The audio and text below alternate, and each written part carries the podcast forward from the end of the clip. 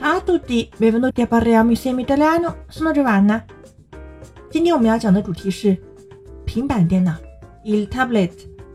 这个我们也使用英语介词，有英语就好了。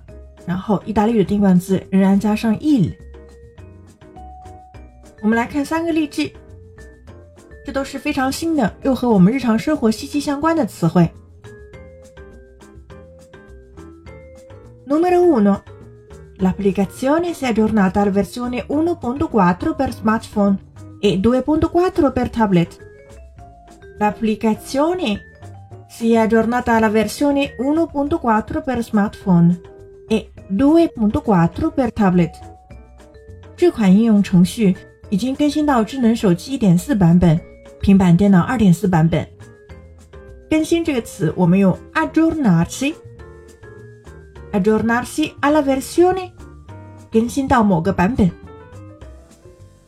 第二句，ti consiglio di tenere la versione sempre aggiornata, in quanto le nuove versioni potrebbero avere meno bug, ma soprattutto garantire maggior sicurezza dei dati che memorizzi al suo interno.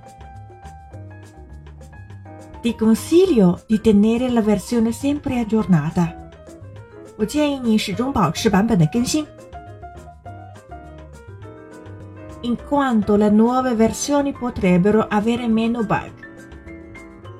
In quanto 表示原因，因为新版本 bug 会更少一些。Ma soprattutto garantire maggior sicurezza dei dati che memorizzi al suo interno。而更重要的是，可以确保储存在其中的数据更高的安全性。第三个例句。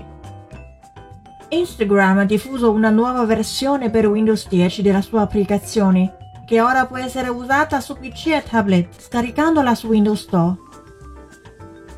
Instagram ha diffuso una nuova versione per Windows 10 della sua applicazione.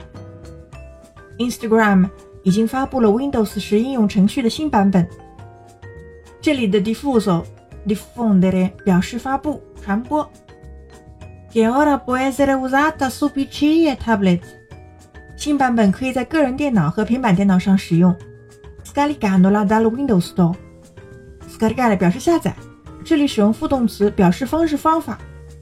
Scaricandola，这个啦还是指 la nuova versione 新版本，可以从 Windows 应用商店里面下载。